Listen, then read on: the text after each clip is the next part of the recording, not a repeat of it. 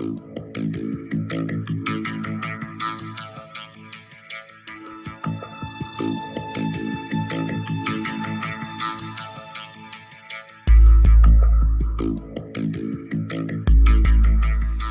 ich freue mich wieder, zwei Gäste bei, zu Gast bei Lisa zu haben. Diesmal zwei Gäste aus, ja, von den britischen Inseln, aus England. Ähm, einmal von der Universität Essex äh, begrüße ich ganz herzlich ähm, Frau Dr. Nadine Rossoll. Sie sind Historikerin und Vizedekanin, habe ich gehört, ähm, an der Universität in Essex.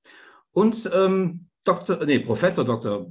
Benjamin Ziemann, Entschuldigung, ähm, Historiker, Universität Sheffield und ein guter Bekannter der LISA-Redaktion. Wir haben schon einige ähm, Beiträge mit Ihnen im Portal. Wir haben auch selbst schon mal ein Gespräch bei uns vor Ort in Düsseldorf geführt, damals gemeinsam mit Alf Christoffersen. Über ähm, Niemöller haben wir damals gesprochen. Umso mehr freue ich mich, dass wir wieder zusammenkommen. Und diesmal haben wir ein ganz anderes Thema vor uns, denn Sie haben etwas neu publiziert. Es ist immer schwer zu zeigen, wenn man solche Hintergründe hat. Es ist das Handbuch, ein neues Handbuch ähm, zur Weimarer Republik. Das ist nicht äh, vom Umfang her nicht wenig. Ähm, das haben Sie vor kurzem veröffentlicht, gemeinsam herausgegeben. Es nennt sich ähm, Aufbruch und Abgründe, ist der Titel, der dabei ist. Und ähm, ja, das führt mich gleich zu meiner ersten Frage. Warum legt man jetzt wieder ein neues Handbuch zur Weimarer Republik ähm, äh, auf? Was ist der konkrete Anlass? Hat sich grundlegend etwas ähm, erkenntnistheoretisch äh, verändert? Gibt es ganz neue ähm, äh, Ergebnisse ähm, aus der Forschung zur Weimarer Republik? Was war Ihr Anlass? Oder, man könnte es ja auch vielleicht ein bisschen spitz formulieren, ist es nur einfach ein 100-jähriges Jubiläum mehr, das man so kennt?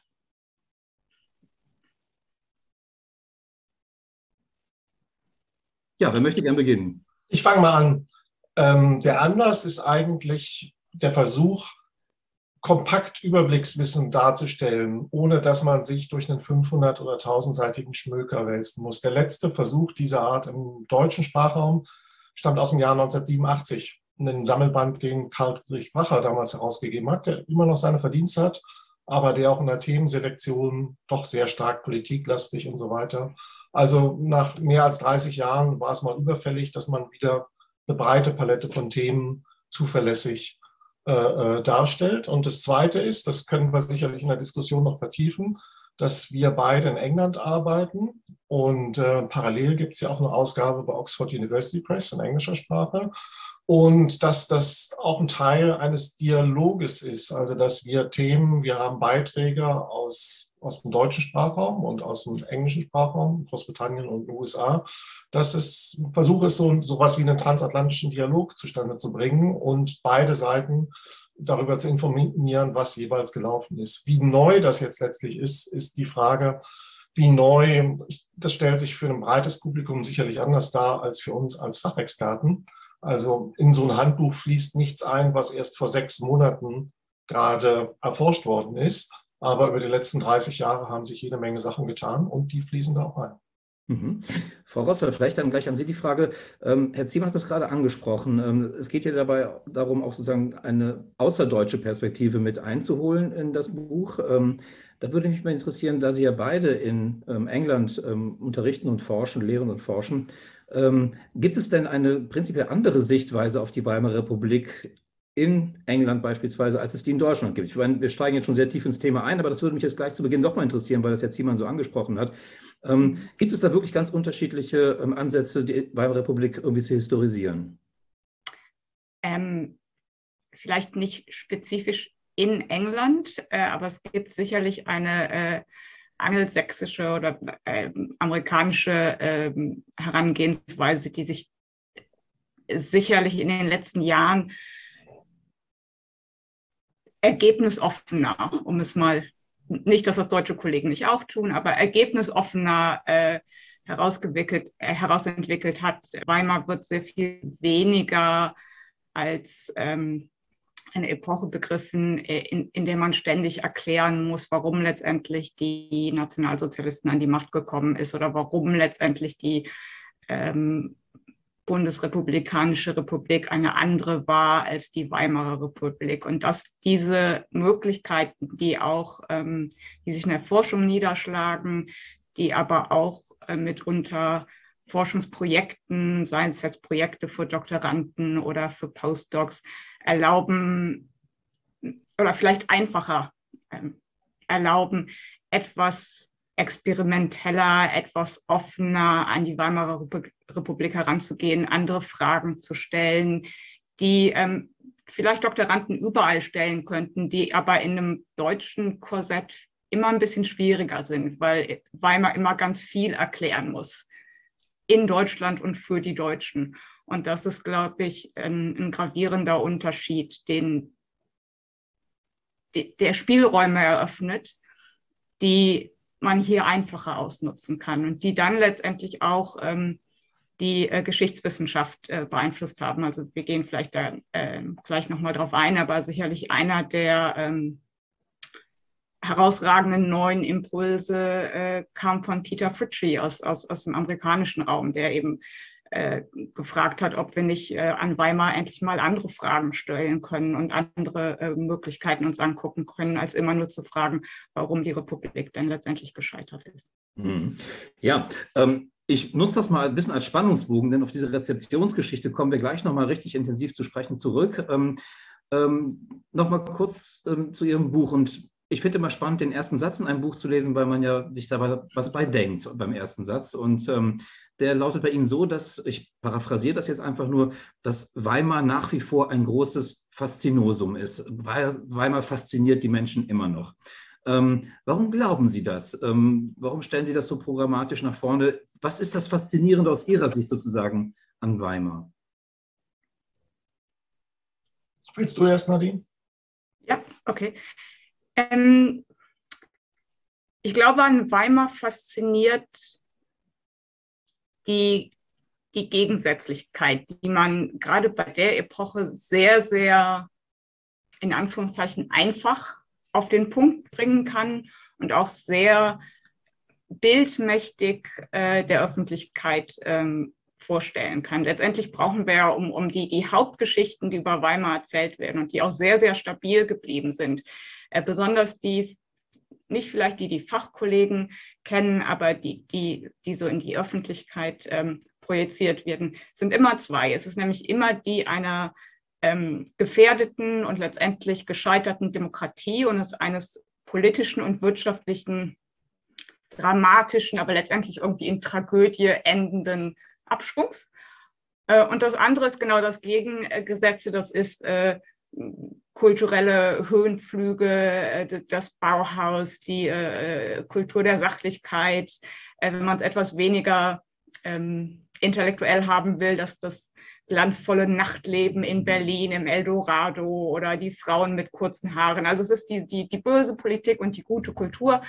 Und das ist die ganz klassische und letztendlich auch immer noch faszinierende Erzählung über Weimar, die man sogar die kommt in Babylon Berlin vor, genauso wie, wie in, in Dingen, die über Weimar geschrieben wurden, die, die schon 35 Jahre alt sind. Also das ist eine sehr stabile Erzählung und ich glaube, sie funktioniert deshalb so gut, weil sie ähm, auch so visuell ist. Also ich brauche eigentlich nur, also jetzt mal ganz böswillig, ich brauche nur ein paar marschierende Nazis auf der einen Seite und Marlene Dietrich in so einem Nachtclub auf der anderen Seite. Und dann habe ich ja diese zwei Erzählungen. Ja? Und, und, und genauso wird es eben natürlich auch kommuniziert. Und, und dann jetzt, glaube ich, im Moment kommt dazu, dass stabilisiert diese Erzählung dann wieder, dass Weimar so aktuell wirkt. Dass, also, weil es war eine gefährdete Demokratie. Wir glauben, das ist ähnlich wie gefährdete Demokratien heute oder wir denken, wir sind jetzt wieder in einer Situation mit antidemokratischen Bewegungen. Deshalb muss ja der politische Teil dieser Sache sowieso schon stimmen und ist eben plötzlich sowieso schon wieder aktuell. Das, deshalb ist es auch schwierig, gerade diese Geschichte in Frage zu stellen. Und sie ist ja auch dramatisch. Also sie ist ja auch, es eignet sich einfach auch gut zum Erzählen. Es eignet sich für jeden Film, für jeden Roman, für jeden kurzen Zeitungsartikel. Sie fangen mit diesen beiden Gegensätzen an und dann haben sie eigentlich schon über Weimar das erzählt, was auch immer alle über Weimar hören würden. Hm. Jetzt haben Sie das so ein bisschen so einen breiteren Kontext natürlich eingeordnet. Ähm, was fasziniert Sie persönlich an der Weimarer Republik noch ganz kurz? Gibt es irgendwas, was Sie besonders, ähm, ja, was, was, was Sie besonders interessiert und irgendwie auch, weiß nicht, berauscht oder wie auch immer?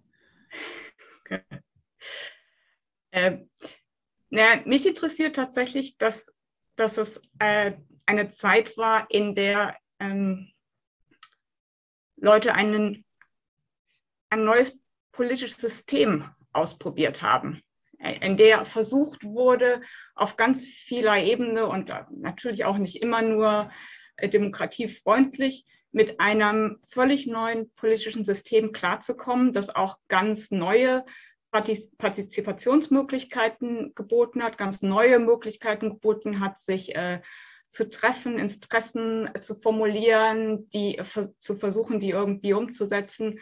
Ähm, und das eben neue Spielregeln aufgestellt hat, ähm, in dem versucht, in, in dem Leute versucht haben, sich zurechtzufinden. Und da ist eben tatsächlich das, ähm, wie hat man das gemacht? Wie hat man in, erstmal, wie hat man sich in dieses politische System eingefunden, was man vorher nicht kannte? Wie hat man sich eingefunden in, in ein neues, in, also in eine neue Zeit, in Anführungszeichen, die, äh, die eben auch viel in Frage gestellt hat von dem an, an das, was ich vorher geglaubt habe, von dem, was vorher eben Konsens war und so weiter. Und äh, tatsächlich, weil ich mich ja besonders für die Republikaner in der Weimarer Republik interessiere, ähm, interessiert mich natürlich besonders, wer waren denn eigentlich die, die, die, die diese Demokratie tatsächlich von Anfang an und bis zum Ende verteidigen wollten und mhm. auch versucht haben zu, zu verteidigen. Mhm. Herr Ziemann, Frau Rossel fasziniert sozusagen ähm, die Weimarer Republik als ein Labor des Politischen, wenn man so möchte. Ähm, wie sieht es bei Ihnen aus? Was fasziniert Sie an Weimar? Erstmal generell gesagt finde ich, dass die Faszination an Weimar daher rührt, dass es in vielerlei Hinsicht aussieht wie unsere Gegenwart. Das könnte man auch schon für die Zeit um 1900 vertreten, diese These, aber es wird in der Weimarer Republik noch sehr viel klarer. Die Weimarer Republik ist eine Epoche der Massenkultur und da kommt noch was dazu, da kommt das Fernsehen dazu und dann jetzt das Computerzeitalter. Aber dieses Medienensemble, sozusagen die Multimedialität, das haben wir dann schon in der Weimarer Republik und das breitet sich aus und das sieht genauso aus wie heute. Mich interessieren nicht nur, aber auch die Sachen, die eigentlich nie mehr so aussehen wie in unserer Gegenwart, die zu unserer Gegenwart nicht mit dazugehören. Meine Beschäftigung mit der Weimarer Republik hat angefangen mit äh, dem ländlichen Bayern in meiner Doktorarbeit, wo ich untersucht habe, wie die ländliche Gesellschaft im südlichen Bayern, also Oberbayern, Bayern, Schwaben, Niederbayern, wie die durch den Ersten Weltkrieg und dann in die Republik gekommen sind. Und das ist eine Faszination, die für mich heute immer noch dazugehört. Wir können vielleicht hoffentlich später noch darüber sprechen, wie stark der Agrarsektor in Weimar präsent ist und auch was das für politische Folgen hat. Aber auch ein anderes Beispiel, also Religion, Frömmigkeit, ähm, äh, Wunderglaube bei den Katholiken. Das sind so archaische Momente, die gehören zu Weimar auch dazu. Die faszinieren mich auch. Ja, das sind äh, interessante Themen, die Sie gerade ansprechen, denn die verbindet man ja vielleicht nicht sozusagen landläufig mit Weimar, also gerade sozusagen vielleicht ähm, die Agrargeschichte oder den Agrarsektor oder auch sozusagen die Frömmigkeit, die gelebte Frömmigkeit, die Konfessionen, die ähm, sozusagen eine Republik vielleicht mitgeprägt haben. Das sind ja eher so Momente oder ja so Phänomene, die man eher vielleicht ins 19. Jahrhundert zurückparken würde oder vielleicht sogar noch weiter zurück. Ähm, das ist schon interessant und darüber sollten wir, glaube ich, auch nochmal gleich nochmal drüber sprechen. Aber vielleicht nochmal ganz kurz ähm, das nochmal aufgreifend, was Frau Rostoll auch zu Beginn gesagt hat, wenn wir über die Historisierung Weimars sprechen, also sozusagen auch, wie wir sie gerade in der deutschen Tradition, Geschichtstradition sozusagen verorten, die Weimarer Republik, da hat man so viele Angebote und ähm, ähm, meistens hat, könnte man sagen, dass das sozusagen einen funktionalen Charakter hat in der, ähm, in der ähm, modernen Geschichte des 20. Jahrhunderts sozusagen. Es ist mal sozusagen die, die Nachgeburt des Ersten Weltkriegs oder es ist eine Vorahnung ähm, auf den Nationalsozialismus und den Zweiten Weltkrieg. Dann wird von der Interimsphase gesprochen, das äh, neuer 30-jähriger Krieg, also der große Bürgerkrieg in Europa, der mit dem Ersten und Zweiten ähm, Weltkrieg sozusagen beginnt und, und endet. Und dazwischen halt diese Interimsphase.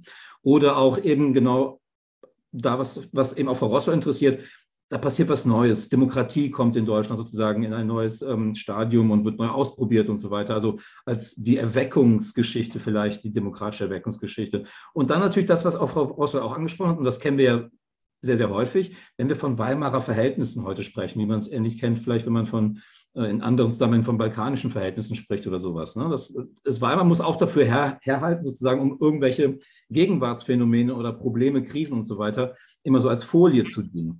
Ähm, da stellt sich für mich halt die Frage, und vielleicht ist das genau das, was Frau Rossler vielleicht eben andeutete mit der britischen Tradition oder mit Versuchen auch in, in Großbritannien, Weimar so für sich auch mal äh, stehen zu lassen, ein, so ein Eigenleben zu geben, also nicht zu funktionalisieren.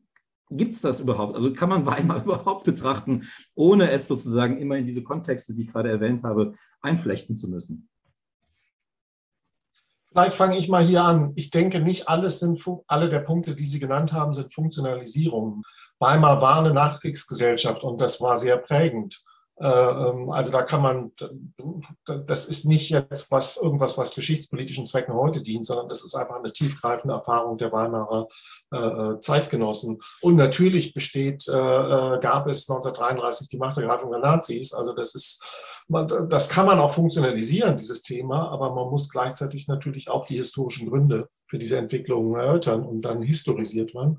Ähm, es gibt dann eine ganze Reihe von Themen, die dazwischen liegen, wo man beides machen kann. Und ich glaube, dass mit die Frage nach der Fragilität der Demokratie ist ein Thema, wo halt heute sehr viele Debatten stattfinden, wo man einerseits das instrumentalisieren kann. Man kann eben sagen, ja, also Corona-Leugner sind genauso wie die Nazis in 20er Jahren. Ähm, oder man kann eben versuchen, ein Gespür dafür zu gewinnen, was Demokratie eigentlich in den 20er Jahren äh, bedeutet hat.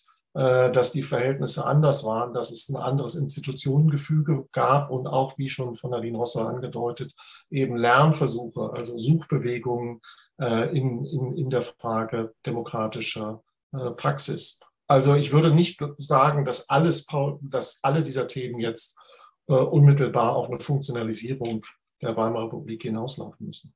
Hm. Aber Sie hatten gleich wohl, Frau Rosso, gesagt, da müsste man vielleicht das mal eben präzisieren in England sei mal freier sozusagen Umgang mit, ähm, äh, mit Weimar. Trifft es das, was ich so angedeutet habe, oder meinten Sie was ganz anderes? Äh, nein, ich meinte schon ein bisschen das, was Sie angedeutet haben, dass äh, man nicht, äh, wie, wie ich gesagt habe, dass, dass man mit Weimar nicht immer alles erklären muss. Ähm, und ähm, das ist, äh, das scheint mir doch äh, ein, äh, ein und das, das, kann natürlich, das kann natürlich auch wirklich was an Nationalgeschichte und so zu, äh, liegen. Also vielleicht sind die Briten äh, eben auch gar nicht so ähm, ergebnisoffen oder experimentell, wenn es um ihre eigene Geschichte geht. Das könnte ja durchaus auch sein. Also das, das ist ja auch nicht so verwunderlich, dass äh, äh, Geschichte im, im eigenen Land immer noch, äh, noch viel mehr erklären muss über, über, Deutschland und über die Deutschen und über wie es heute ist und wie es damals war und so weiter. Ähm, aber ich glaube, dass die, ich glaube, dass die, ich glaube schon, dass die Themenauswahl äh, einfacher ist und freier ist. Und ich glaube aber, dass sich das mittlerweile in der Geschichtswissenschaft äh, hoffentlich auch in vielen anderen Ländern durchgesetzt hat. Ich glaube, dass man mittlerweile sich Weimar auch in Deutschland so angucken kann, wie man das hier eventuell auch äh, schon vielleicht etwas länger gemacht hat. Mhm. Okay, dann mache ich es ein bisschen konkreter Ein typischer Topos, den haben Sie ja auch erwähnt, gerade zu Beginn, Frau Rostow, ist ja Weimar immer als eine Republik der Gegensätze zu zeichnen. Also immer, da sind die Linken, da sind die Rechten. Vor allem sozusagen dieser politische Gegensatz. Also die Nazis auf der einen Seite, die Kommunisten auf der anderen Seite und dazwischen eine bürgerliche Mitte, die nach und nach sozusagen dann aufgefressen wird von ihren Rändern her. So. Ähm, das ist doch immer so, ein, so, eine Erzählung, die immer in diesen Gegensätzen sozusagen verhaftet bleibt. Ähm, ähm, ist es nicht mal an der Zeit, sozusagen diese, diese, stark, diese starke Polarität sozusagen in dieser Weimarer Republik, die da hineinge weiß ich nicht, hineingeforscht wird, hineininterpretiert wird, ähm, die auch mal aufzubrechen. Gibt es nicht mehr als nur diese Gegensätze? Also ist Weimar nicht auch, hat es auch eine Phase gehabt, in der sozusagen vielleicht alles gar nicht so wahnsinnig extrem war. Man würde vielleicht sogar sprechen von der Republik der Extreme oder so. Ähm, gab es das eigentlich gar nicht? Ähm, naja, also da würde ich jetzt, wie, wie Benjamin eben etwas relativiert hat, würde ich jetzt vielleicht sagen, dass vielleicht nicht die Gegensätze hineingeforscht werden, die die sind natürlich schon auch da. Also es ist natürlich schon eine, eine umkämpfte Republik. Also wenn wir, auch, wenn wir uns auch auf die politische Ebene äh, an, anschauen, ne? es ist, ist, ist, ist schon äh, äh, das, das würde ich jetzt vielleicht nicht den, den Historikern und Historikerinnen anlasten. Ähm, zumal allerdings äh, wir uns lange die Weimarer Republik angeguckt haben, besonders auf politischer Ebene, nur zwischen den wirklich extremen Kräften. Also man hatte ja äh, sehr lange den Eindruck, ähm, es geht eigentlich nur um die Kommunisten oder um die Nazis und alle anderen äh, kommen nicht vor. Und wenn sie vorkommen, haben sie immer ganz viel falsch gemacht, nämlich nicht genug ihre Stimme erhoben oder äh, irgendwie die Republik nicht genug verteidigt oder nicht genug die Massen mobilisiert oder sowas. Also ich glaube, die, ähm, diese Art von in, in politischen Extremen, also quasi in politischen Rändern denken, ist, ist mittlerweile eben mit einem größeren Fokus auf die Kräfte, die die Demokratie verteidigen wollten, aber auch die Kräfte, die so in der Mitte sind, die so ein bisschen vielleicht gar nicht so aktiv politisch äh, sich irgendwie geäußert haben und so, ähm, dass wir da sicherlich mittlerweile mehr drüber wissen, zu Recht mehr drüber wissen und zu Recht auch, ähm, dazu kommt ein anderer Punkt, auf den wir vielleicht auch später nochmal eingehen, äh, uns mehr und mehr interessiert, was eigentlich die Zeitgenossen äh, was die Erwartungshaltungen oder die Zukunftsideen der Zeitgenossen waren, die eben auch nicht immer nur in politischen Extremen oder in sonstigen Extremen gedacht haben oder ihre Zukunft sich ausgemalt haben oder ihre ähm, aktuelle Situation verhandelt haben. Und deshalb ein, ein, Blick etwas mehr auf diese Punkte, glaube ich, hilft uns auch von diesen äh, Extremen äh, wegzugehen, was aber eben nicht heißen soll, dass in politischen Kreisen die Weimarer Republik als Staatsform umstritten und um, umkämpft war. Und da ist, mhm. sollten wir nicht so tun, als, als wäre das nicht so. Ja, Herr Zimmermann. Ich ähm, ja? Darf ich das noch kurz ergänzen? Ja, bitte. Meine Antwort. Also erst, ich denke, man muss ein bisschen stärker auch zwischen Ebenen und, und Feldern der Gesellschaft unterscheiden. Und ich denke, auf der Ebene dessen, was man so sozialmoralische Milieus nennt, oder die politische Kultur im weitesten Sinne sind doch diese Extreme oder sind, sagen wir mal, die Demarkationslinien ganz stark ausgeprägt. Der Helmut Kiesel weist in seinem Beitrag zur Literatur darauf hin, dass Front eine Kategorie der Weimarer Literatur ist, übergreifend. Und ich meine, woher kommt die Front, wenn nicht von der Idee des Kampfes, den man ausfechten muss?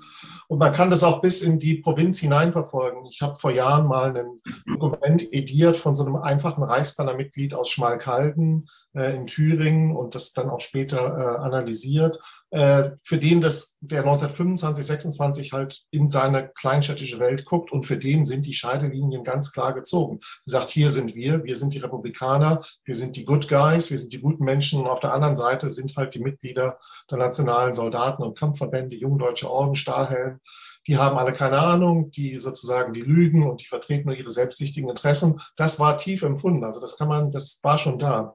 Ich glaube, es gibt sich was Neues und da gibt es jetzt interessante Ansätze, nach, nach Kompromisskulturen zu fragen und unter anderem äh, da, wo man es vielleicht nicht unbedingt vermuten würde, nämlich im Reichstag. Da war bahnbrechend äh, vor gut zehn Jahren die Arbeit von Thomas Merkel über den Reichstag, der versucht hat zu zeigen, dass da so eine Art Kompromisskultur in den Debatten, auch in der Auseinandersetzung und zwischen sozusagen Querverstrebungen zwischen den Parlamentariern äh, stattgefunden hat. Und es gibt jetzt neuere Arbeiten, die das weiter untersuchen, bis in die Zeit, die Reichskanzlerschaft von Brüning hinein, dass Brüning eben nicht der Totengräber der Republik war, sondern dass er versucht hat, auch hinter den Kulissen Kontakte zu knüpfen, auch mit der SPD. Das also in einem wichtigen wie, wie heute zunehmend klar ist, doch immer noch wichtigen politischen Institutionen wie dem Reichstag eben Kompromiss, zumindest die Suche nach Kompromiss, auch wenn er dann am Ende nicht immer erfolgreich war, durchaus vorhanden war. Mhm. Sehr interessant. Und ähm, vielleicht nochmal, ähm, weil wir eben gerade noch ähm, bei den Gegensätzen waren. Wir haben jetzt uns sehr stark auf die politischen Gegensätze sozusagen so ein bisschen konzentriert. Aber es gab ja auch ganz andere äh, Gegensätze, die immer wieder gern sozusagen ähm, aufgemacht werden. Ähm, allein das, was Frau Rostwald schon angedeutet hat, auf der, äh, auf der einen Seite ist es eine extrem politische Republik, ja, mit vielen politischen Kämpfen. Auf der anderen Seite hat man diese sehr hedonistische Kultur sozusagen, ja, wo man sich reinstürzt, das Vergnügen und ähm, alles einfach laufen lässt und so weiter. Ähm, das ist sozusagen ein, ein Gegensatz. Dann natürlich der starke Gegensatz Tradition, Moderne. Ja, das kann man auch an vielen Dingen wahrscheinlich auch in Ihrem Handbuch ja deutlich machen. Und da kommen wir auch so ein bisschen zu Ihren beiden Gebieten, die Sie genannt haben. Auf der einen Seite agrarisch immer noch irgendwie offenbar geprägt, wie Sie es feststellen. Auf der anderen Seite würde man sagen, das ist sozusagen die Weiterführung der Industrialisierung und der Technisierung, der Rationalisierung ähm, würde man auch eher da ähm, verorten. Oder eben auch ähm, moderne, also im Sinne von Aufklärung und wiederum Tradition im Sinne von Frömmigkeit. Ähm, das ist ja auch ein Punkt, den Sie ansprechen. Und der auch überrascht, ähm, muss ich tatsächlich sagen, habe ich so noch nie äh, oder noch nie so in dem Sinne gesehen. Ähm, oder eben auch noch ein letzter Gegensatz Stadt-Land, ja, also ähm, urbane und provinziell und Provinz sozusagen. Ja. Ähm, was war das eigentlich, die Weimarer Republik? Hat eigentlich einen sehr provinziellen Namen. Auf der anderen Seite versteht man immer Berlin unter der Weimarer Republik. Also das sind eine Reihe von Gegensätzen, die mal gerne so ähm, sehr schematisch so aufgemacht werden. Und ähm, ja, vielleicht, das erklärt sicherlich auch ähm, etwas, hat auch seine Berechtigung, aber verschüttet es eben nicht auch sehr, sehr viel. Ne? Und ähm, das wäre so eine Frage, die ich ja an Sie grundsätzlich da eben gestellt habe. Aber kommen wir nochmal zu diesen anderen Bereichen nochmal, die ich gerade erwähnt habe. Der Agrarsektor, Herr Ziemann, das ist ja überraschend. Man würde ja nicht vermuten, dass die Weimarer Republik viel mit noch ähm, äh, Landarbeitern, Bauern äh, zu tun hätte, sondern eigentlich kennt man eher, Frau Rossel sagte es, Bilder wie Babylon Berlin, ja, ein modernes, äh, moderne Metropole mit Lichtern und äh, Spiel und Spaß, Vergnügen und so weiter, Automobilen, Straßenbahnen, Zügen und so weiter und so fort. Ähm, wo holen Sie das her? Ähm, wo man das herholt. Ja. Ich würde ja fragen, warum wissen wir das nicht? Und die Frage, warum wir das nicht wissen, hat mit unserem Geschichtsbild zu tun. Äh, und ein Punkt ist ähm, sicherlich, die Vernachlässigung des preußischen Ostens oder überhaupt der ostelbischen Gebiete, also wenn man Mecklenburg noch dazu rechnet, ähm, als Thema in unserem Geschichtsbild ähm, für die Zeit vor 1945. Also das ist im Kaiserreich noch so präsent. Da gibt es diese Sachen um sozusagen die Germanisierung der preußischen Ostprovinzen. Das verschwindet für die Weimarer Zeit praktisch aus dem Blickfeld. Und da spielen sich diese Kämpfe ab. Die spielen sich nicht nur da ab, aber das ist zum Beispiel äh, die preußische Provinz Ostpreußen, wo noch 1933, wenn ich das recht entsinne, aber zumindest 25 bei der Berufszählung, 60 Prozent aller Erwerbstätigen in der Landwirtschaft und Forstwirtschaft äh, erwerbstätig sind.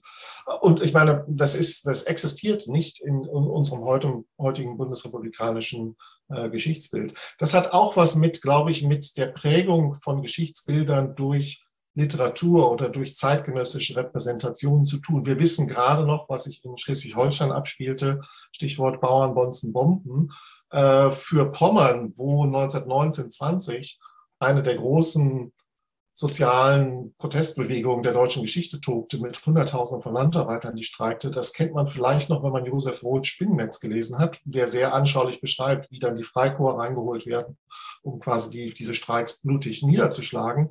Aber wenn man das nicht gelesen hat, und auch das ist in der Breite nicht so repräsentativ literarisch dargestellt, dann äh, verschwindet das ähm, aus dem Geschichtsbild.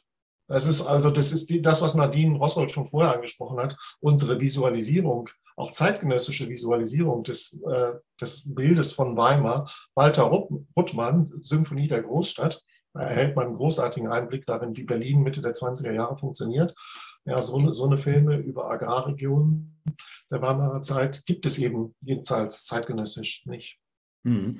Wenn denn dann Agrar, ähm, der Agrarsektor doch noch ähm, eine wichtige Rolle gespielt hat, wie ist er denn politisch zu verorten gewesen in der Weimarer Republik? Welche Rolle spielt er denn da? Ist das im Grunde dann auch ähm, entsprechend seiner äh, Repräsentanz sozusagen in der Gesellschaft oder ist das eher auch ein Bereich, der keine große Rolle gespielt hat? Mag es daran liegen, dass der bisher so ein bisschen unterbelichtet geblieben ist? Ganz im Gegenteil. Ich habe vielleicht etwas keck, aber mit Bedacht keck formuliert, dass Agrarproteste im protestantischen Deutschland, also vor allem Norddeutschland und Ostdeutschland, von, von Ostfriesland bis hin nach Ostpreußen, dass das die wichtigste Ursache für den Untergang der Weimarer Republik ist, weil da die Massenwählerschaft der NSDAP herkam. Das wissen wir seit den Untersuchungen von Jürgen Falter bis ins Komma hinein. Und das entspricht auch dem Bild, was wir zeitgenössisch von Agrarprotesten haben. Und es war im Prinzip noch viel schlimmer, weil auch die Agrarproteste, die Bauernproteste vor allem in den katholischen Regionen des Reiches, je länger die Republik andauerte, auch eine ganz klare antirepublikanische Wendung äh, bekamen. Also das ist wiederum ein Problem unseres Geschichtsbildes, wie vorhin schon angesprochen. Jeder kennt marschierende sozusagen oder die Idee von Straßenkämpfen zwischen ähm, äh, Braunhemden der SA und Kommunisten auf den Städten der Großstädte, auf den Straßen der Großstädte. Aber eigentlich die wichtigste Ursache, äh, nochmal gesagt, war, dass ähm, agrarische Wähler, und zwar sowohl bäuerliche Produzenten, ihre Familienangehörigen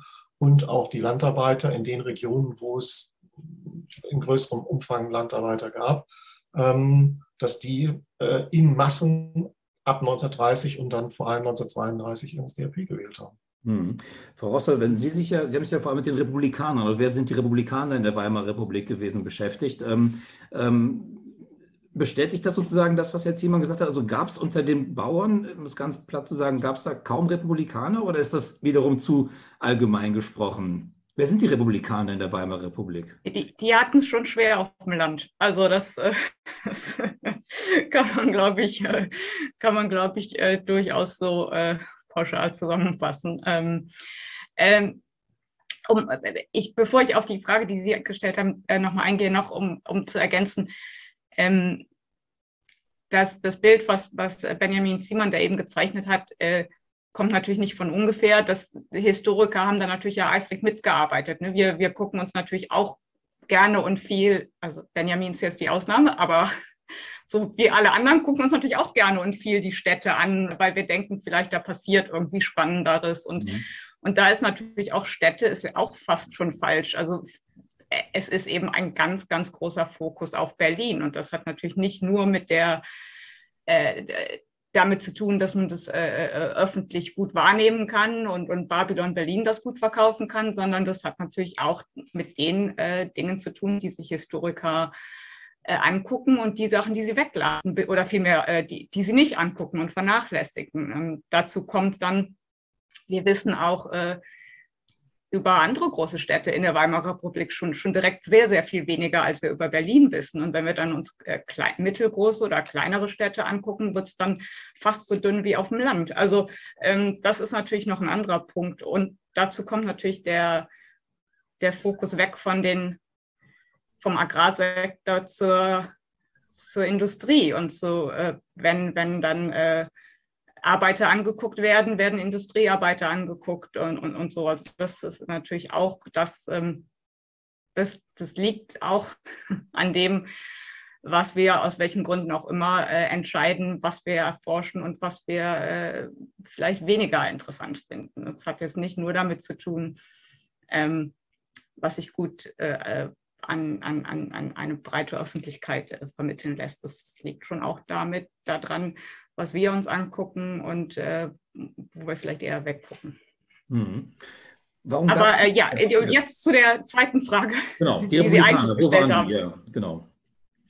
Die Republikaner. Ähm, naja, Republikaner, äh, wie gesagt, hatten es auf dem Land äh, dann doch äh, etwas äh, schwieriger. Ähm, äh, sie sind aber jetzt nicht nur ein, ein, ein städtisches Phänomen. Wir haben also ähm, republikanische Organisationen, äh, wie eben eine, die äh, wir uns beide gerne angucken, das äh, Reichsbanner Schwarz-Rot-Gold. Äh, das ist eine, äh, ähm, ein, eine Organisation, die Republikaner ähm, überparteilich, äh, jedenfalls dem Namen nach, versammelt.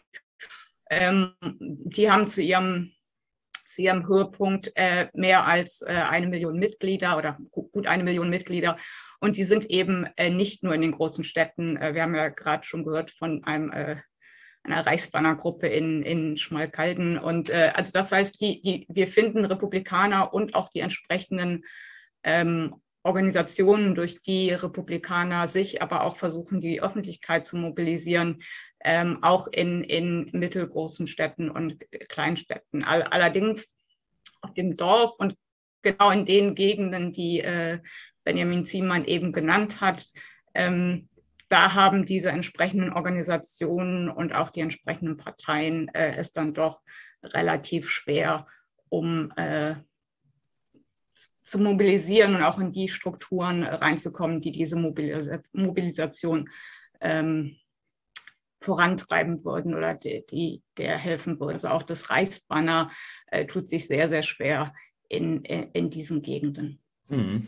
Also ich provoziere jetzt mal ein bisschen. Das klingt doch so ein bisschen nach so einem typisch westlichen Narrativ, dieses modernisierungstheoretische ähm, Narrativ. Ähm, ähm, je mehr Urbanität, ähm, je mehr wahrscheinlich dann auch vielleicht Bildung und so weiter, umso demokratischer, umso republikanischer ähm, gesonnen oder gesinnt sind die Leute dann am Ende.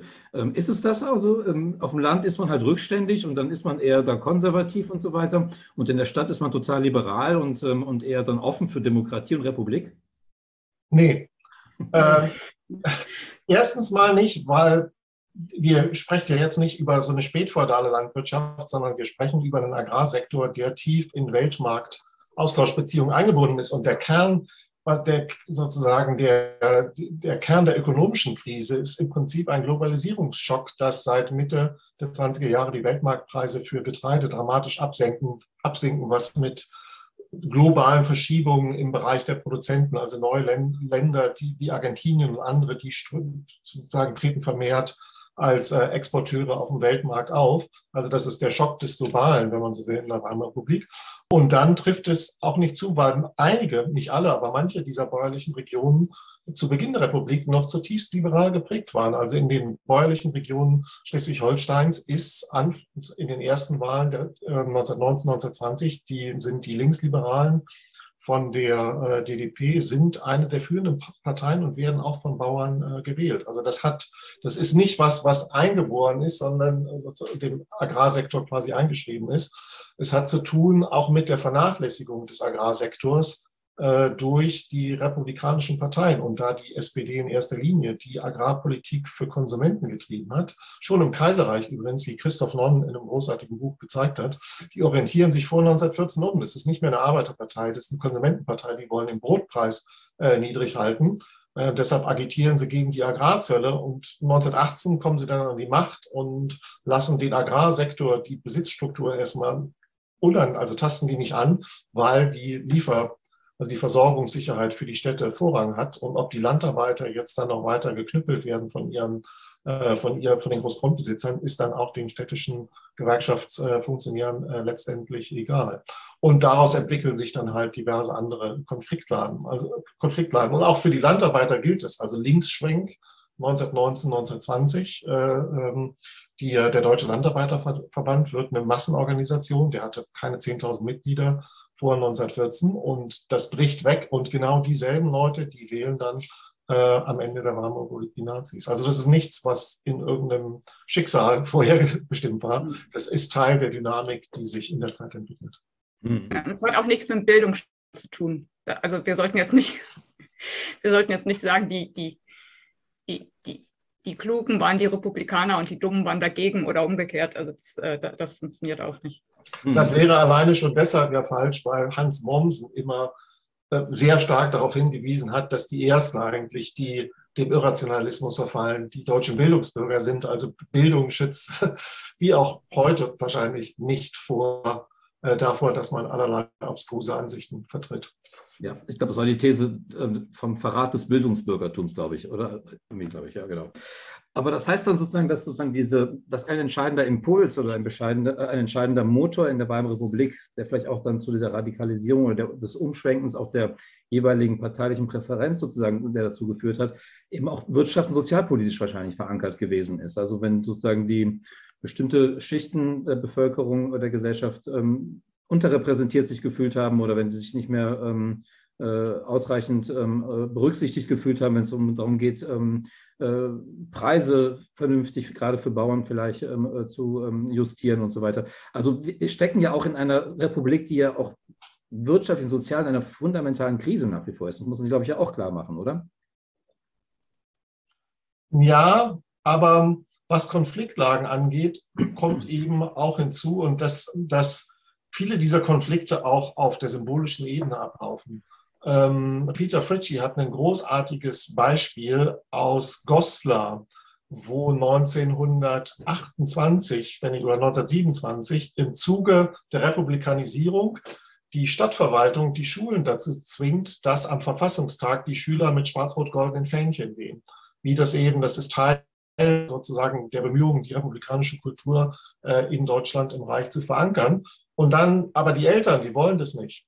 Äh, und dann kommt äh, Goebbels kommt nach Goslar und sagt, prima, wir nutzen jetzt diese Missstimmung dagegen und agitiert um diese Frage der Flaggen-Symbolik, die einer der, Nadine kann dazu noch viel mehr sagen als ich, einer der zentralen Konflikte in der Weimarer Republik war und sorgt dafür, dass bei der nächsten äh, Kommunalwahl die Nazis, die vorher gar nicht in Goslar existierten, auf einmal äh, mit also einer erheblichen Prozentzahl an Stimmen nach, nach Hause gehen. Und das ist, also das ist typisch für diese Arten von Konflikten, die auf der symbolischen Ebene, auf der Ebene von verletzten Ehrgefühlen und anderen Fragen machen.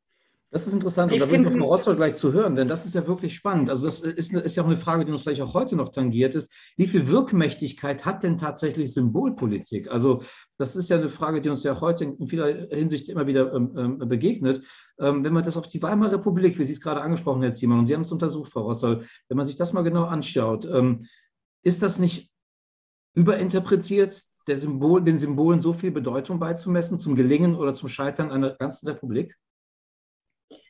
Ähm, naja, also, also Symbolpolitik klingt schon sehr negativ. Ne? Das klingt ja so ein bisschen, also das war vielleicht von Ihnen gar nicht so gemeint, aber das klingt natürlich so ein bisschen, dass ähm, das klingt so ein bisschen nach Dekoration. Ne? Das ist so, wir machen, wir machen, wir machen irgendwie, wir machen das, aber richtige Politik ist eigentlich was anderes.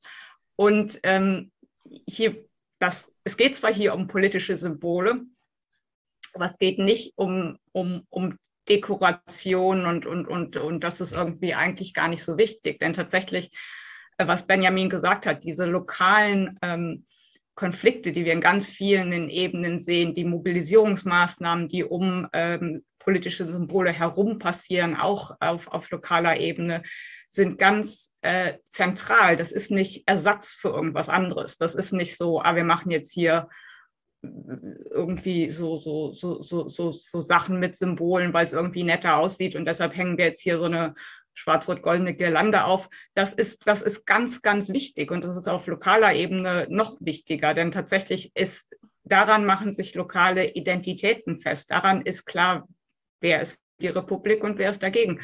Und das, da, da sind die Konfliktlinien, die, die in, in vielen ähm, äh, kleineren Städten und, und natürlich durchaus auch auf dem Reich, äh, auf Reichsebene, nicht nur in kleinen Städten, äh, verlaufen. Und das ist genau das, ähm, womit man äh, Identität stiftet, womit man republikanische Akzeptanz stiftet oder, oder eben auch nicht. Äh, der, genau da entfacht sich natürlich dann auch der entsprechende Streit. Und wir haben ganz, ganz viele Beispiele, die, ähm, die uns heute irgendwie so merkwürdig vorkommen, weil, weil sie so ein bisschen ja, so ein bisschen kleinlich und so ein bisschen, mein Gott, dann wird irgendwie, dann werden, dann wird die Polizei bemüht, dann werden Gerichte bemüht, weil, weil irgendwo eine schwarz-rot-goldene Fahne geklaut wird und so. Aber das ist tatsächlich enorm wichtig, denn damit wird ganz, ganz viel ausgedrückt. Und das ist natürlich letztendlich auch politische Partizipation. Deshalb, das ist viel mehr als nur so, nur so, äh, auch wenn Sie es vielleicht gar nicht so gemeint haben,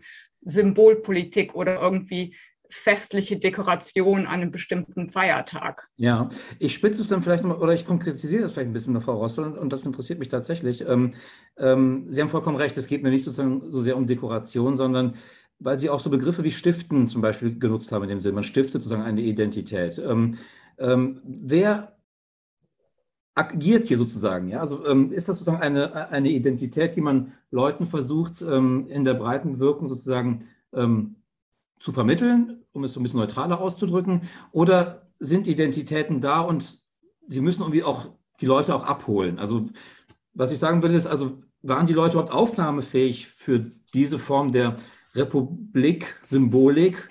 Ähm, muss da nicht auch irgendwo ein Boden dafür da sein, dass, dass sowas auch funktioniert?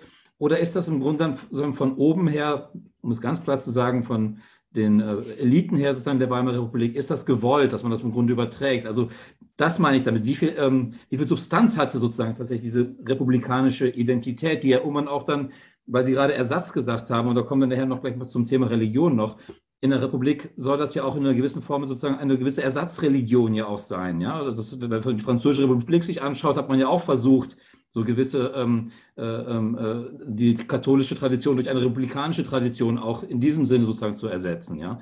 Ähm, also wie viel Substanz hatte dieses Stiften von Identität, von republikanischer Identität? Konnte man die Leute damit abholen oder hat man sie im Grunde, ähm, hat man es versucht, über, darüber zu stülpen, wenn man so möchte? Ähm, doch, also es hatte, äh, es hatte gerade auf lokaler Ebene einen sehr großen Resonanzboden. Natürlich nicht bei allen. Also wir, wir haben ja gerade schon äh, gesagt, wo so die Konfliktlinien äh, laufen in, in so einer Kleinstadt oder in Goslar oder sonst wo.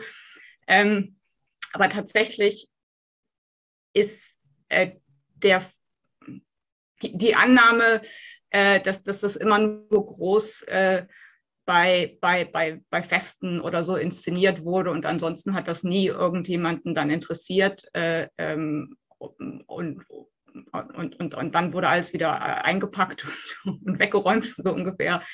Äh, tatsächlich ähm, nicht, nicht richtig. Also wir sehen äh, eine große Resonanz, die sich gerade eben durch diese Mobilisierung um Symbole gerade auf lokaler Ebene, wie, sei es in äh, republikanischen Parteien, sei es in republikanischen Organisationen, ähm, äh, doch entfaltet, dass also das nicht was ist, was äh, zwingend von oben äh, übergestülpt wird und dann wundert man sich, dass die Leute das vielleicht nicht gut finden, sondern es ist tatsächlich was, was aus diesen ähm, äh, republikanischen Massenorganisationen, äh, das, das, Reichsbanner und, und andere ähm, hervorkommt und auch, wie soll ich sagen, unter das Volk gebracht wird äh, in, in, dieser Art und Weise und eben tatsächlich nicht äh, von, von oben herab. Von oben herab kommen natürlich auch Sachen, also wie Benjamin eben erwähnt hat. Wir finden dann in Preußen verschiedene Versuche, diese Sachen auch ähm,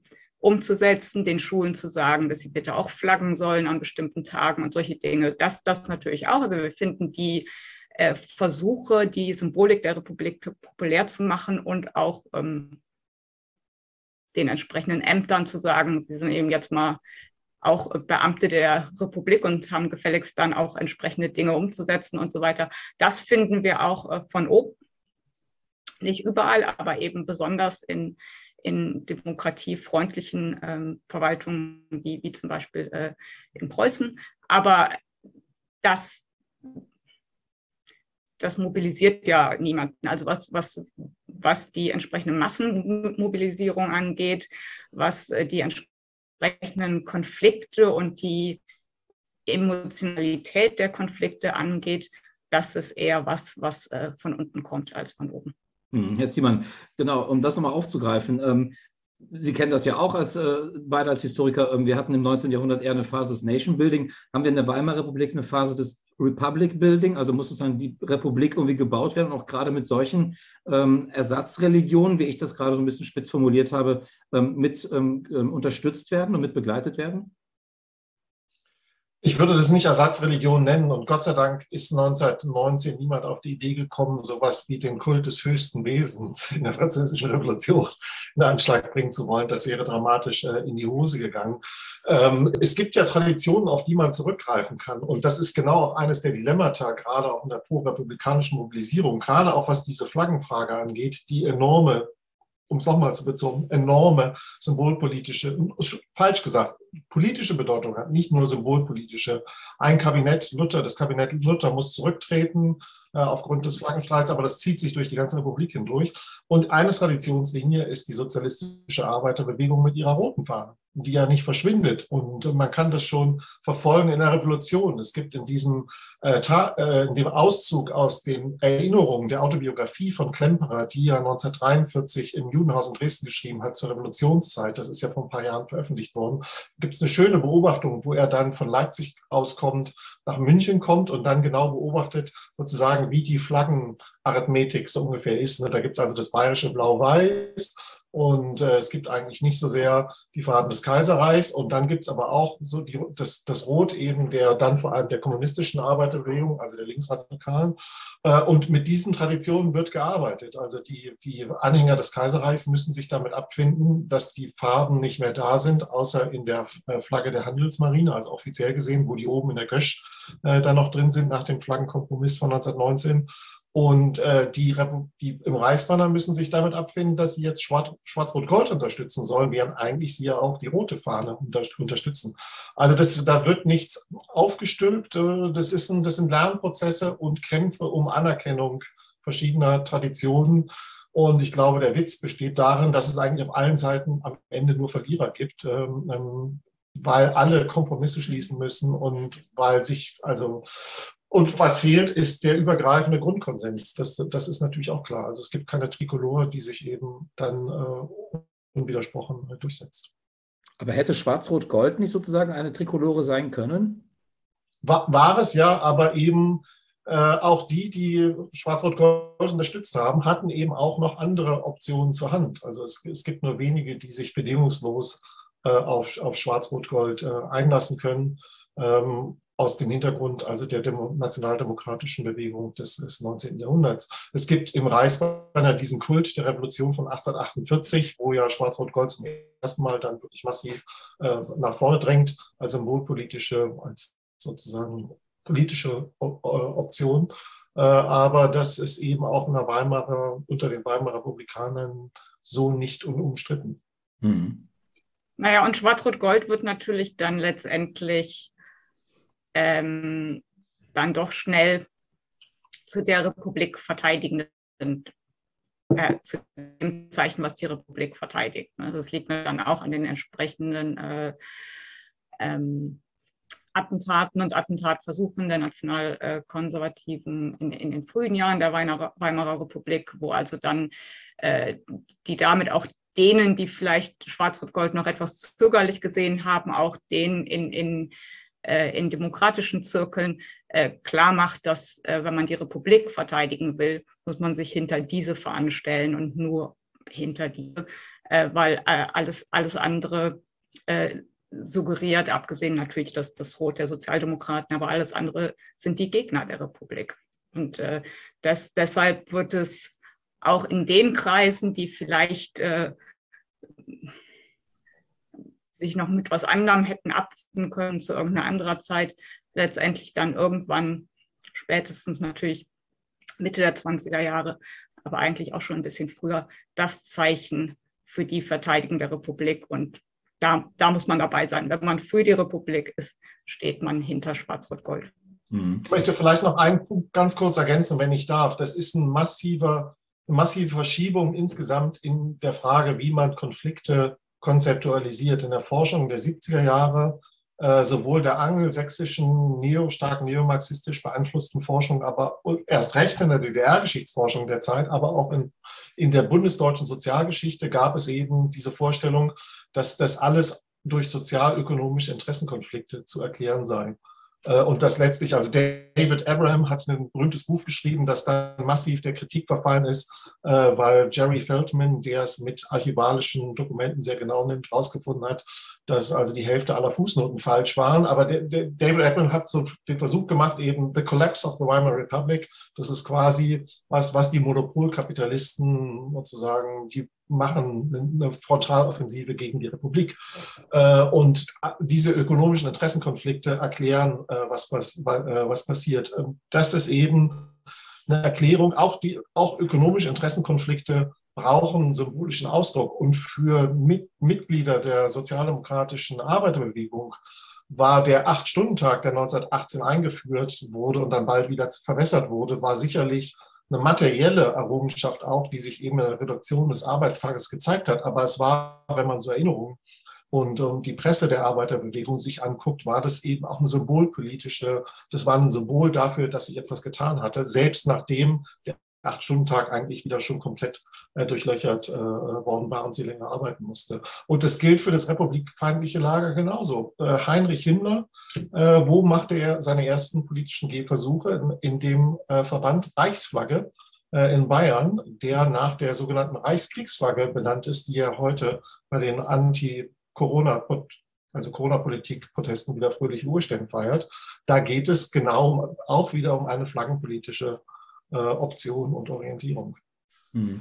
Ja, zur Flagge fällt mir ein, weil wir auch eben schon bemüht haben, oder ich zumindest den Vergleich zur Französischen Revolution. Die Trikolore hat ja zumindest die mit Weiß sozusagen die Farbe der Bourbonen sozusagen mit inkorporiert in ihre Flagge. Ähm, also sozusagen versucht, weiß nicht, ob man das so interpretieren kann, aber sozusagen die, ähm, die Tradition sozusagen mit einzubinden, während sozusagen die schwarz-rot-goldene Flagge ja eigentlich sozusagen eine komplette ähm, ja, Gegenflagge ist sozusagen gegen die Monarchie, wenn man, wenn man so möchte. Und vielleicht, ja, Vielleicht hat das auch eine symbolische Wirkung, wenn man sozusagen in dieser Form ähm, durch das Weiß der Bourbon sozusagen dann die, ähm, die Nation nochmal anders abbildet.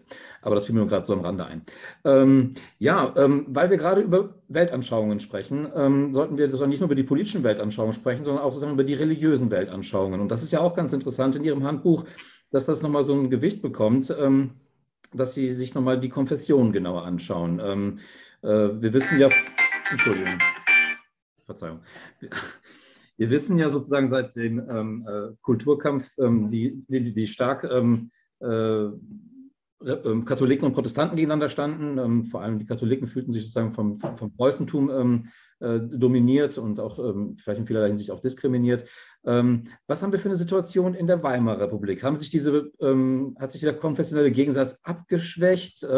drückte sich irgendwie politisch aus, auch in den jeweiligen Präferenzen möglicherweise? Warum nochmal sozusagen der Akzent auf, ähm, auf eine ähm, Weltanschauung, von der man glauben würde, dass sie sozusagen in Zeit der Moderne und der Modernisierung und der Rationalisierung der Weimarer Republik, von der man vielleicht vermuten würde, sie würde gar keine große Rolle mehr spielen? Ich, ich fange mal an vielleicht. Der Punkt ist, dass verschiedene Entwicklungen gegeneinander laufen und sich dann wechselseitig verstärken. Es gibt durchaus Säkularisierungserfahrungen und noch viel stärker ausgeprägte Säkularisierungsängste. Äh, auf Seiten der Protestanten. Die Katholiken haben das Problem nicht, weil die mobilisieren sich, stellen sich im Zuge der katholischen Aktion auch neu auf, mobilisieren ihre Laienbasis stärker, alle wichtigen Indikatoren, auf die man achtet, Kirchenbesuch, äh, Empfang der Osterkommunion, die sind stabil oder zeigen jedenfalls nicht nach unten. Auch das katholische Vereinswesen blüht wie noch nie zuvor eigentlich in der Weimarer Republik. Erst der Volksverein für das katholische Deutschland erreicht Spitzenmitgliedschaften. Gleichzeitig wird wieder neu aufgerüstet im Bereich der konfessionspolitischen Konflikte. Das hat mit der Revolution zu tun, wo dann in Preußen ganz kurzfristig kommt ja dieser berühmte Zehn Gebote Hoffmann, ähm, wird Kultusminister oder Co-Kultusminister genauer, der quasi das Schulwesen, alles weitere säkularisieren will, Staat und Kirche trennen. Und dann gibt es einen riesigen Protest sozusagen der Gläubigen, äh, Protestanten und Katholiken.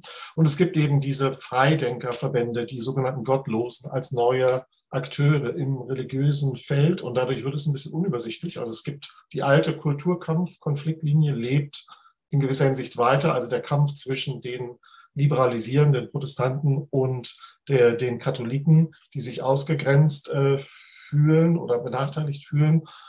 Es gibt aber dann eben die gemeinsame Frontstellung gegenüber äh, den, den Sozialisten und den Freidenkerkampagnen und dann auch den Verweis natürlich auf, das, äh, auf die Sowjetunion, auf das bolschewistische Russland, wo das dann zur Politik erhoben wird. Also es wird, es ist anders als vor 1918, einfach weil es sehr viel unübersichtlicher geworden ist äh, und die Abgrenzungen in verschiedenen Richtungen laufen, aufgrund verschiedener Achsen. Mhm.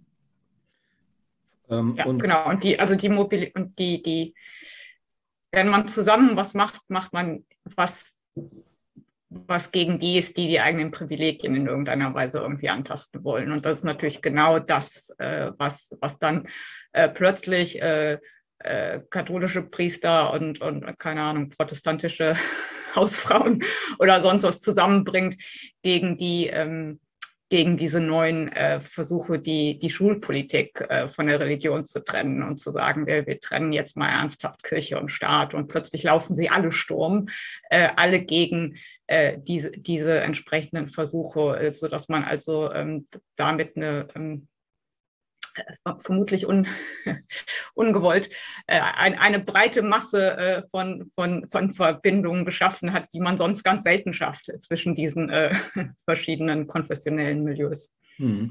Wenn wir das so ein bisschen versuchen, mal in das politische Raster ähm, nochmal so ein bisschen so einzufügen, ähm, ist das sehr platt zu sagen, ähm, Katholiken waren überwiegend alle im Zentrum und Protestanten sind später alle ganz nach rechts tendiert?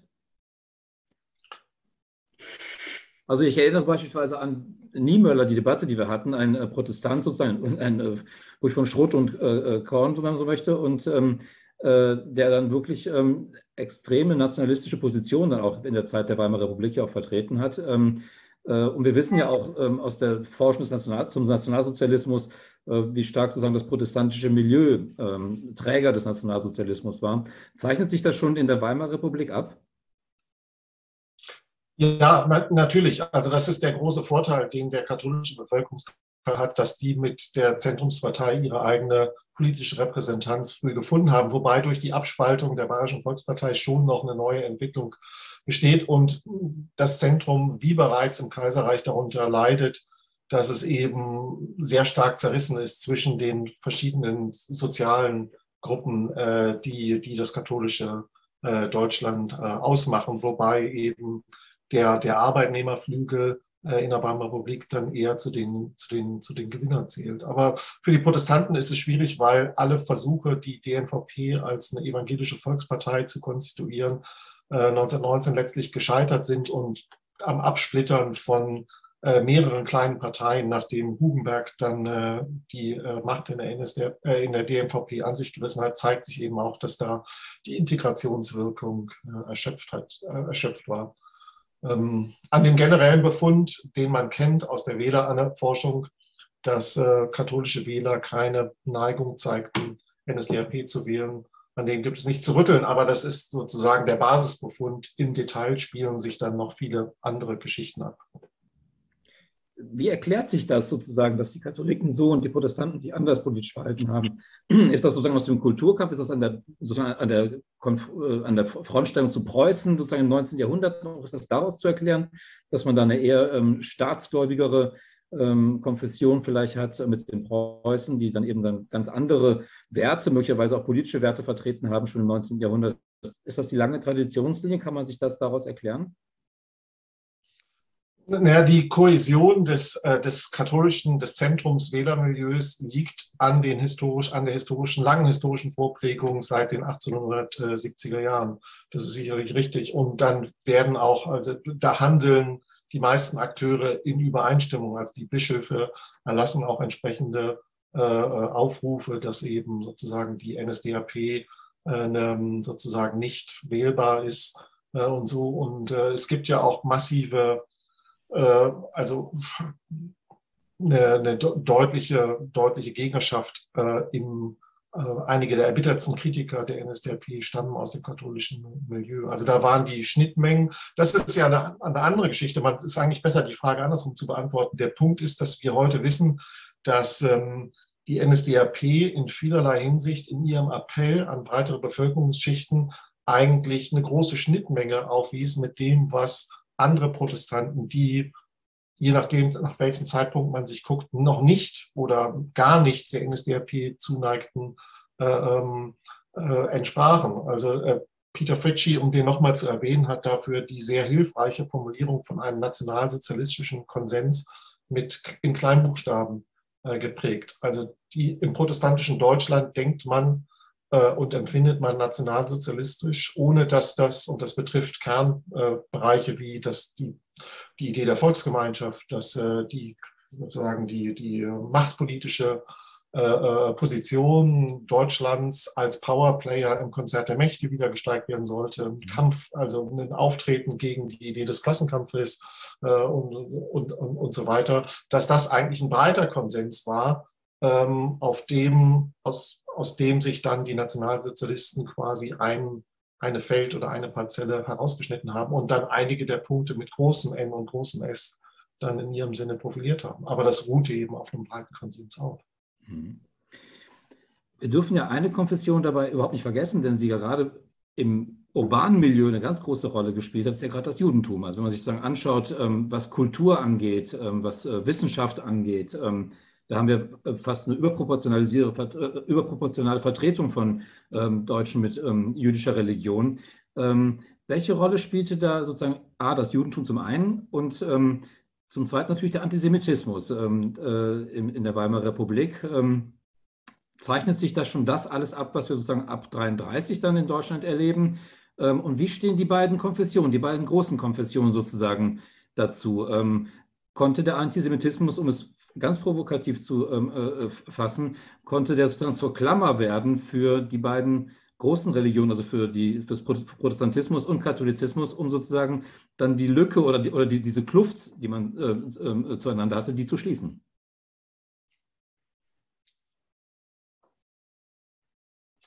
Erstmal die, die jüdische, der jüdische Bevölkerungsteil in, äh, im Reich in den 20er und frühen 30er Jahren ist in sich eigentlich ein Spiegelbild des Pluralismus und auch der Widersprüchlichkeit der Zeit. Das ist eigentlich die Kernbotschaft, die man mitnehmen kann aus dem Kapitel von Sharon Gillerman. Also ähm, es gab außer dem jüdischen Glauben, der dann wiederum auch ganz unterschiedlich interpretiert und akzentuiert werden konnte, nicht vieles, was die deutschen Juden in der Weimarer Republik miteinander verband. Im Gegenteil, es gibt eine Fülle von sozusagen oft widersprüchlichen Orientierungen. Der Zionismus kommt dann auch noch äh, mit rein. Ähm, also das ist die Pluralität Weimars, die ja, wie wir vorhin schon erörtert haben, zum Faszinosum gehört, spiegelt sich da noch nochmals in zugespitzter äh, Form äh, wieder. Der Antisemitismus wird, ist sehr schon ab Mitte der 20er Jahre, das wissen wir heute, tief in der politischen Kultur der Republik verankert. Auch da gibt es allerdings immer noch so Brechungen. Da gibt es zum Beispiel eine sehr gute äh, Lokalstudie zu Köln, wo sich äh, gezeigt wird, dass es eben auch mit der katholischen Bevölkerungsmehrheit in Köln ähm, zwar gewisse antijüdische äh, Ressentiments Resonanzboden fanden, dass aber dann doch aus auch ähm, symbolische Integration und Zugehen auf die äh, jüdische Bevölkerungsminderheit in Köln gab. Das ist also von Ort zu Ort jeweils unterschiedlich. Das sind ähm, gerade was die sozialen Kontakte zwischen nicht-jüdischen und jüdischen Deutschen angeht, sehr stark von lokalen Kontexten abhängig, wie ja auch das Judentum sehr stark örtlich an einigen in den wichtigsten Städten konzentriert ist. Berlin an erster Stelle, dann Breslau an zweiter Stelle, äh, Frankfurt äh, hinterher, München.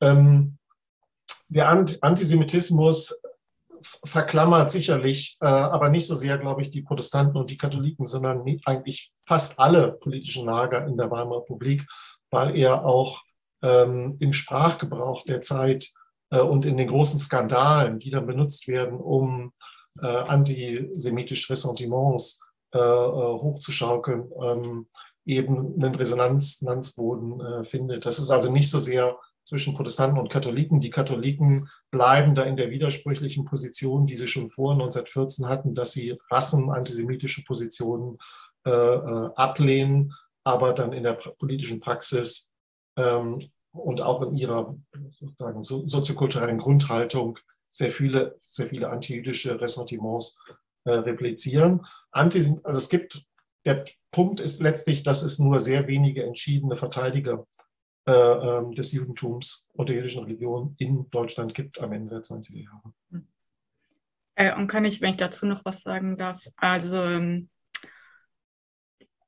wir sehen dann natürlich auch ähm, manchmal die Verbindung von anti-jüdischen ähm, und antirepublikanischen. Das ist nicht immer so, äh, aber eben äh, die, die ähm, die Judenrepublik als, als, als negatives Schlagwort und natürlich äh, ähm, Angriffe auf ähm, die Republik vertretenen äh, äh, jüdische Politiker und so weiter. Also tatsächlich, da sehen wir schon äh, durchaus ähm, eine Verbindung. Allerdings sehen wir dann nicht, dass die, äh, wir haben ja äh, schon vorher gesprochen über die, äh, über die Republikaner, von denen es vielleicht doch mehr gab, als wir immer so dachten oder so.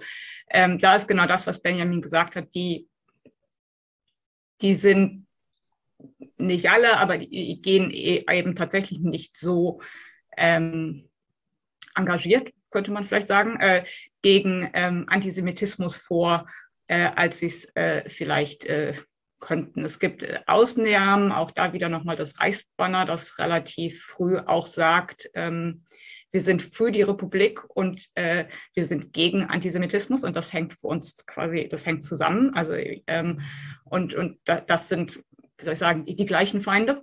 Aber ähm, das, äh, das sind eher Ausnahmen als die Regel. Es, ähm, es hat dann auch, auch im, in, der, in der republikanischen Front oder in den republikanischen Kreisen ähm, auch einfach weniger interessiert, ähm, dass man sich vielleicht ähm, prominenter äh, gegen Antisemitismus äh, positionieren könnte, sollte, müsste.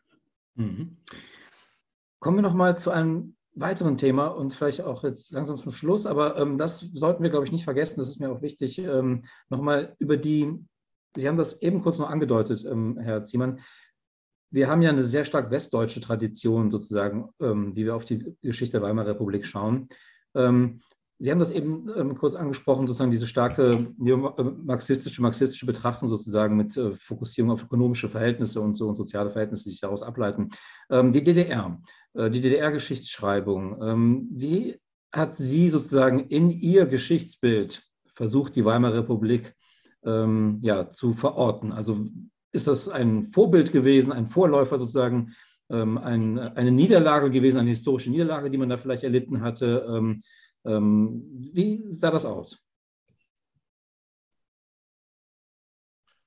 Na, ähm, Republik auf Zeit. Also die Republik ist gewährt worden vom, vom, vom, vom Kapital mhm. in einer Art Kompromiss und wird dann, was gegeben wird vom Kapital, wird dann wieder genommen ab 1930. Das ist ein sehr mechanistisches äh, Geschichtsverständnis. Hinzu kommt noch, dass ähm, alle diese, dass natürlich das Problem auftaucht, dass quasi alle historischen Positionen, die in, innerhalb der KPD die auch über 1933 hinaus äh, ähm, Bestand hatten. Also andersrum gesagt, alle Kommunisten, die nach 1933 nicht in Moskauer Kerkern gelandet sind, sondern auch in Moskau weiter im Exil bleiben konnten, deren Traditionen wurden hochgehalten.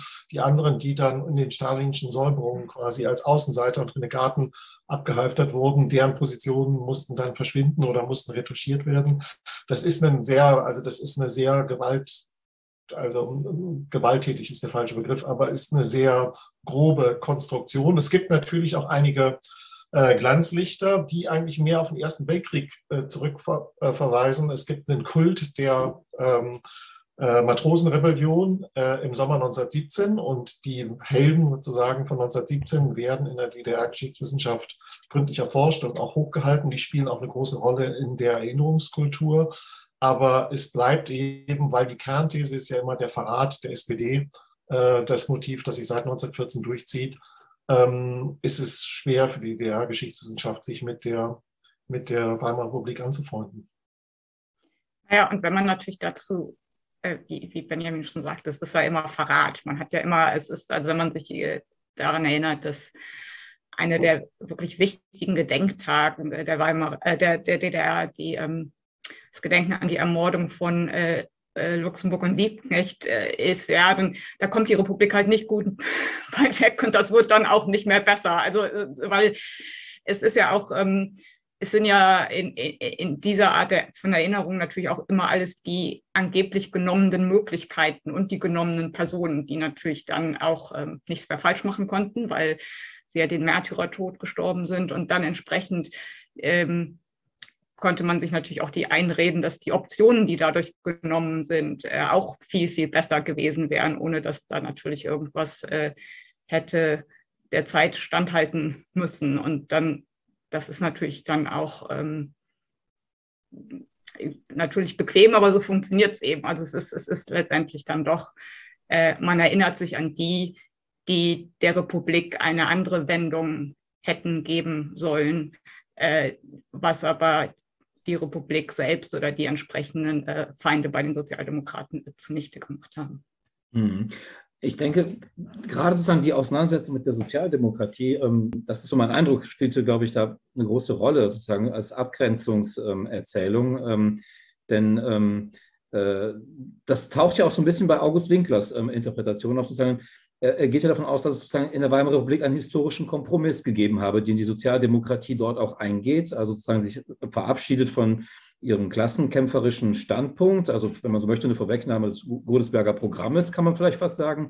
Ähm, und ähm, da scheint ja schon so ein bisschen was dran zu sein, sozusagen, dass sich die SPD in der Weimarer Republik ja doch offenbar ähm, anders orientiert hat und anders positioniert hat und gewisse Tradition abgeworfen hat, was sich ja auch in der Spaltung dann später USPD und KPD und so weiter auch dann äh, da abbildet. Ähm, also ich denke, dass wahrscheinlich diese Folie Weimarer Republik wahrscheinlich auch gerade in der Auseinandersetzung mit der Sozialdemokratie, gerade für Linke ja schwierig war, sozusagen im eigenen Lager sich abzugrenzen. Das andere war ja völlig klar, dass man sozusagen gegen NS ist und so weiter, Nationalsozialismus. Aber ich glaube, dass es da noch eine große Rolle gespielt hat, um sozusagen sich von der Sozialdemokratie nochmal abzusetzen und abzugrenzen. Die Novemberrevolution ist ein gutes Beispiel dafür, weil die Position konservativer Historiker in der Bundesrepublik der 50er und frühen 60er Jahre und die der DDR-Forschung spiegelbildlich verschoben äh, im Prinzip identisch waren, nämlich dass es 1919 nur die Alternative gab, entweder bolschewistische Rätediktatur äh, oder aber eben äh, eine, eine, eine, ähm, die Entscheidung für eine bürgerliche Republik auf parlamentarischer äh, mhm. Grundlage. Und ähm, also die Wertung war natürlich unterschiedlich, aber die Wahrnehmung war dieselbe, bis dann die Forschung nachgewiesen hat, dass sich diese Alternative überhaupt nicht gestellt hat zu der Zeit, weil die Rätebewegung äh, zu ganz, ganz äh, in ihrer überwältigenden Mehrheit von Mehrheitssozialdemokraten und gemäßigten, unabhängigen Sozialdemokraten getragen wurde, die, wie man weiß, sehr einverstanden damit waren, dass sozusagen die Räte die Macht abgaben und dann äh, die Wahlen zur verfassunggebenden Nationalversammlung äh, stattfanden. Man darf dabei nicht vergessen allerdings, dass die SPD auch in der Weimarer Republik eine marxistische Partei blieb, die auf ihrem Heidelberger Programmparteitag 1925 nochmals die marxistischen äh, Grundlagen ihrer Politik bekräftigt hat. Aber de facto war sie natürlich durch die Regierungsverantwortung in wichtigen Ländern, Preußen an erster Stelle äh, und auch durch den seit 1914 eingeschlagenen Kurs ähm, anderweitig äh, festgelegt. Und August Bebel hat schon in, ähm, in einem Rückblick 1905 einmal daran erinnert, warum eigentlich die SPD SPD heißt. Und er blickte da zurück auf die 1860er, 1870er Jahre und sagte, naja, damals äh, haben wir uns, äh, wir haben uns dann Sozialdemokratie genannt, weil das ein Alleinstellungsmerkmal war, die Betonung der Demokratie. Es gab ja auch christlich-soziale, den Stöcker und es gab äh, katholische Sozialpolitiker und so weiter und so fort. Und an dieser Grundorientierung hat sich äh, in der Tat äh, bis in Weimar hinein nichts geändert. Mhm. Also die, die, der Schwerpunkt liegt auf dem D, äh, dann doch in der Praxis. Ja, und in dem Zusammenhang fällt mir ein, also man sagt ja mal, ein Schlüsselroman oder ein typischer Roman der Weimarer Republik sei ähm, Alfred Döblins ähm, Berlin-Alexanderplatz.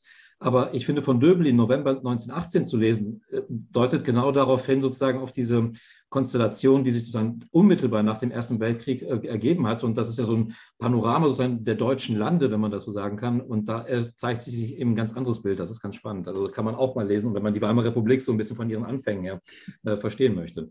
Ähm, ja, ähm, Sie schütteln mit dem Kopf, habe ich was Falsches gesagt? Nee, ich ah, wollte, okay.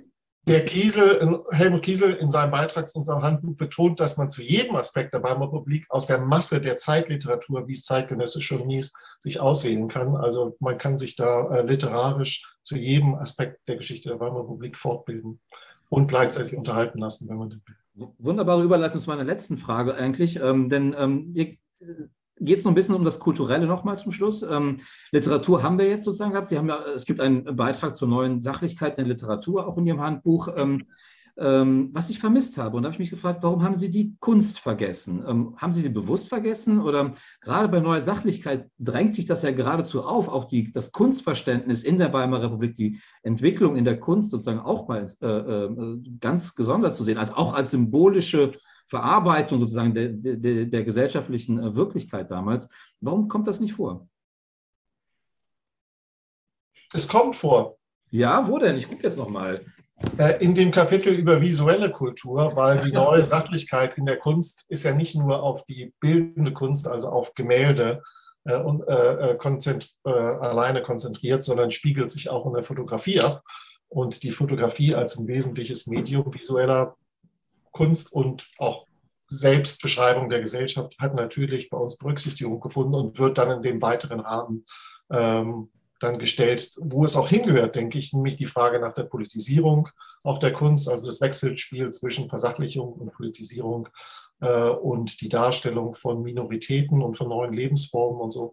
Also das haben wir schon, allerdings zugegeben nicht, es ist kein Handbuch zur Kunstgeschichte, also nicht zur, zur, zur Malerei, die taucht als Thema für sich, außer in ihrer fotografischen Reproduktion nicht auf.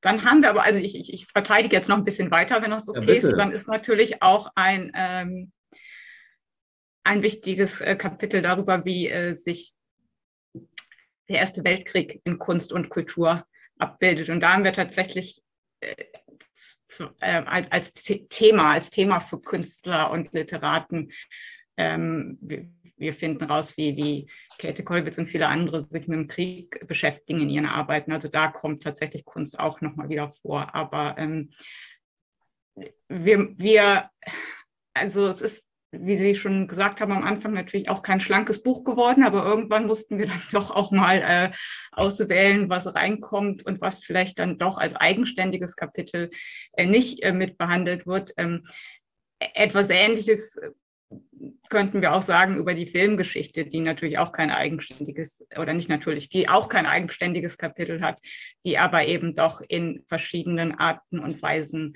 äh, in, in verschiedenen Kapiteln äh, mit, mit dabei ist. Und, ähm, und letztendlich hatten wir den Eindruck, dass dann eben, ob es die Religion ist oder ob es äh, die Landbevölkerung ist oder andere Themen, dass wir Themen hatten, von denen wir glauben, dass sie dann doch noch etwas mehr Beachtung brauchen, weil sie in vielen anderen Überblicksdarstellungen fehlen und das bei der Kunst und auch beim Film ist das tatsächlich oft schon so, dass sie auch anderswo behandelt werden. Und deshalb mussten sie bei uns vielleicht nicht noch in explizit eigene Kapitel. Aber wenn wir 40 Kapitel hätten schreiben können, wäre vielleicht auch noch ein Kunst- und Filmkapitel dabei gewesen. Ja, absolut überzeugend verteidigt. Ähm, äh, ich, äh, kann ich sehr gut einsehen. Ähm, die allerletzte Frage, um so ein bisschen nochmal ja, so ein kleines äh, persönliches Element noch mit reinzubringen. Ähm, wenn Sie bei irgendeiner, bei irgendeiner Phase der Weimarer Republik gern dabei gewesen wären, sozusagen als Historiker, Historikerin haben wir ja nur die Möglichkeit, über Dokumente, über das, was uns hinterlassen ist, sozusagen uns einen Blick zu machen. Wo wären Sie gern dabei gewesen? Wo, was würden Sie sich gerne sozusagen hinkatapultieren? Was hätten Sie sich gerne selbst als Zeitzeuge angeschaut und miterlebt? Ich weiß, 1923 die Hyperinflation aus dem Grund, und das kommt, damit komme ich nochmal auf die erste Frage nach der Faszination zurück. Das, äh, Deutschland war nicht das einzige Land, das eine, sozusagen eine extreme inflationäre Entwicklung erlebt hat nach dem Ersten Weltkrieg. Aber als Gesellschaftsexperiment ist das natürlich faszinierend, weil durch die durch den Verfall des Geldes als äh, Zirkulationsmedium, als ökonomisches Austauschmedium quasi die Gesellschaft auf eine völlig neue Grundlage äh, gestellt wird. Und wie das Martin Geier in seinem berühmten Buch über die Münchner Inflation gezeigt hat, eine verkehrte Welt entsteht, die es so in der Form, äh, seitdem wir geldbasierten Kapitalismus haben, noch nicht gegeben hat vorher und nach, in danach eigentlich auch nicht wieder. Äh, das ist absolut äh, faszinierend. Das hätte ich mir gerne aus der Nähe angeschaut. Also, also gern würde ich jetzt mal in Anführungszeichen setzen, weil mhm. ich glaube, äh, also nur wenn ich weiß, dass ich auch wieder gehen könnte, dann gern natürlich. Aber ähm, äh, ja, natürlich, äh, um an das anzuknüpfen, was ich am Anfang gesagt habe, äh, natürlich 1918, 19, also Revolution und äh, Republikgründung, ja, äh, wo, wo man eben, äh, wie, wie, wie geht die Aufregung, die damit zusammenhängt, wie geht man damit um, dass jetzt plötzlich hier was ganz, ganz Neues entsteht, also was politisch ganz Neues und ähm, wie versucht man, verschiedene Bevölkerungsschichten davon zu überzeugen, sie da rein zu integrieren. Natürlich ist gerade mit der Revolution ja äh, ähm, so erstaunlich, dass es eben ein System, was vorher doch noch sehr lange, sehr fest im Sattel saß, doch so äh, schnell hinweggewegt wird. Ja, also plötzlich äh, äh, ist, äh, ist der Kaiser nicht mehr und rote, rote Fahnen hängen auf der ähm, auf dem Stadthaus oder der Polizeistation oder dem Bahnhof. Das ist natürlich schon sehr, sehr, sehr spannend. Ja, man nimmt ihn ab, dass sie sich, ähm, dass sie wirklich, äh, dass die Weimarer Republik sie wirklich fasziniert. Ähm, ich glaube, das ist deutlich geworden. Und ähm, es ist aber auch deutlich geworden, was es für neue interessante Fragen zu stellen gibt im Zusammenhang mit der Weimarer Republik. Und dass das sicherlich ein Thema ist, was nicht äh, zu Ende erforscht ist und was man immer wieder weiter erforschen kann. Und jede weitere Forschergeneration wird da ihre Fragen wieder anstellen. Ähm, das ist, glaube ich, ganz normal. Insofern, warum soll es nicht wieder ein neues Handbuch zur Weimarer Republik geben? Weil wir eben auch wieder eine neue Zeit haben, in der auch sich gerade auch sehr viel verändert. Und ähm, vielleicht ist das dann eben auch später mal ein Spiegelbild unserer Zeit, äh, welche Fragen uns heute hier interessiert haben. Und ähm, ja, insofern war das, glaube ich, ein sehr, sehr interessantes Gespräch. Für mich in jedem Fall hat viel Spaß gemacht und ähm, danke Ihnen sehr für Ihre Zeit und für Ihre äh, für geduldiges Aushalten meiner vielleicht manchmal etwas äh, provokanten Fragen, aber ich hoffe, das war so auch für Sie angenehm im Gespräch. Auf jeden Fall. Danke für die Einladung. Alles Gute und bis zum nächsten Mal wieder. Danke.